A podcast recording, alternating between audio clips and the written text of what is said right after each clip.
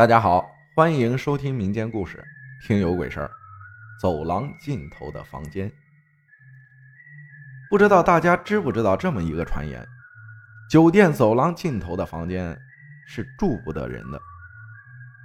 不只是说，因为走廊尽头基本上都会设置杂物间，服务员打扫收拾的时候总要进进出出，打扰到客人的休息。更是因为走廊尽头的房间。总会出现一些难以理解的奇怪现象。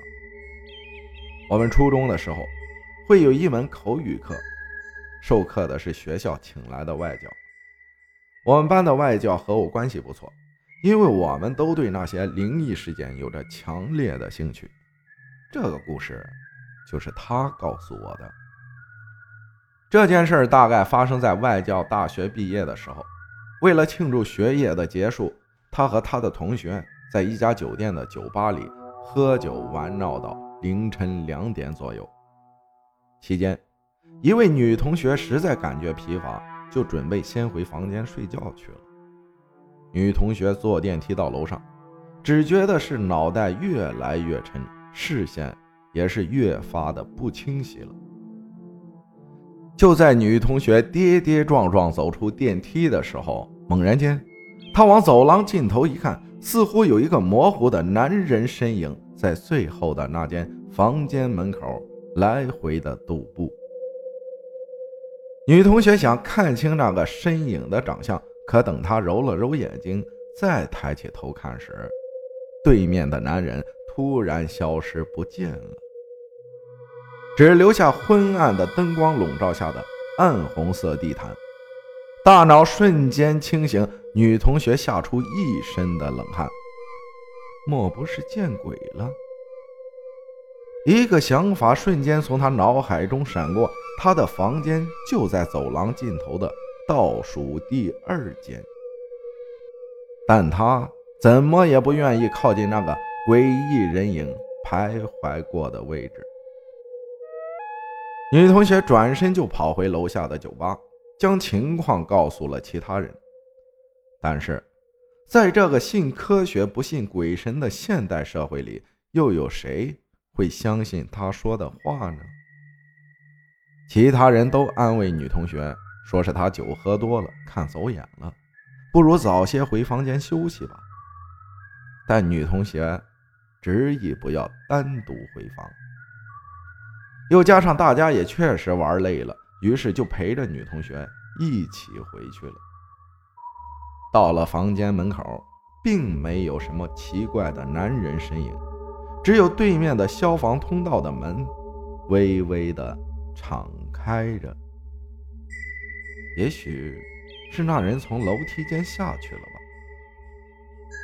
女同学心想，也就放下心来回房间睡觉了。本以为已经平安无事，可谁知道，最诡异的事情正在悄然的逼近。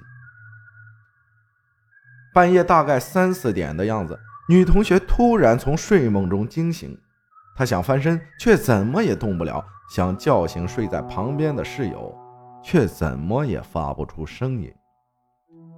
女同学的眼睛在黑暗中努力地适应着。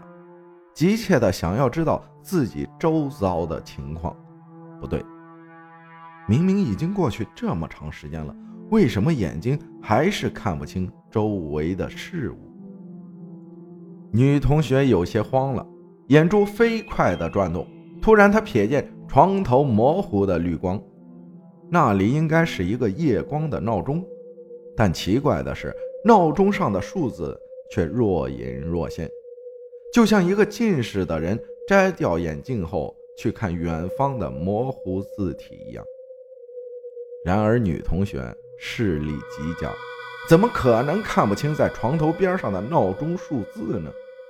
这时候，窗帘被一阵夜风撩开，外面的光线一点点渗透进房间。凭借着这微弱的光线，女同学看清楚了。分明外面是晴朗的月夜，而他的房间里升起了一团浓郁的雾气，包裹住了整个房间。女同学害怕极了，赶紧闭上了眼睛，生怕再看到什么不干净的东西。就这样，在恐慌间，她迷迷糊糊的睡着了。第二天一早，一阵粗重的敲门声将女同学吵醒，一名警察将他们带离了房间。就在离开房门的时候，他忍不住向最后一间房间看去，只见房门大开着。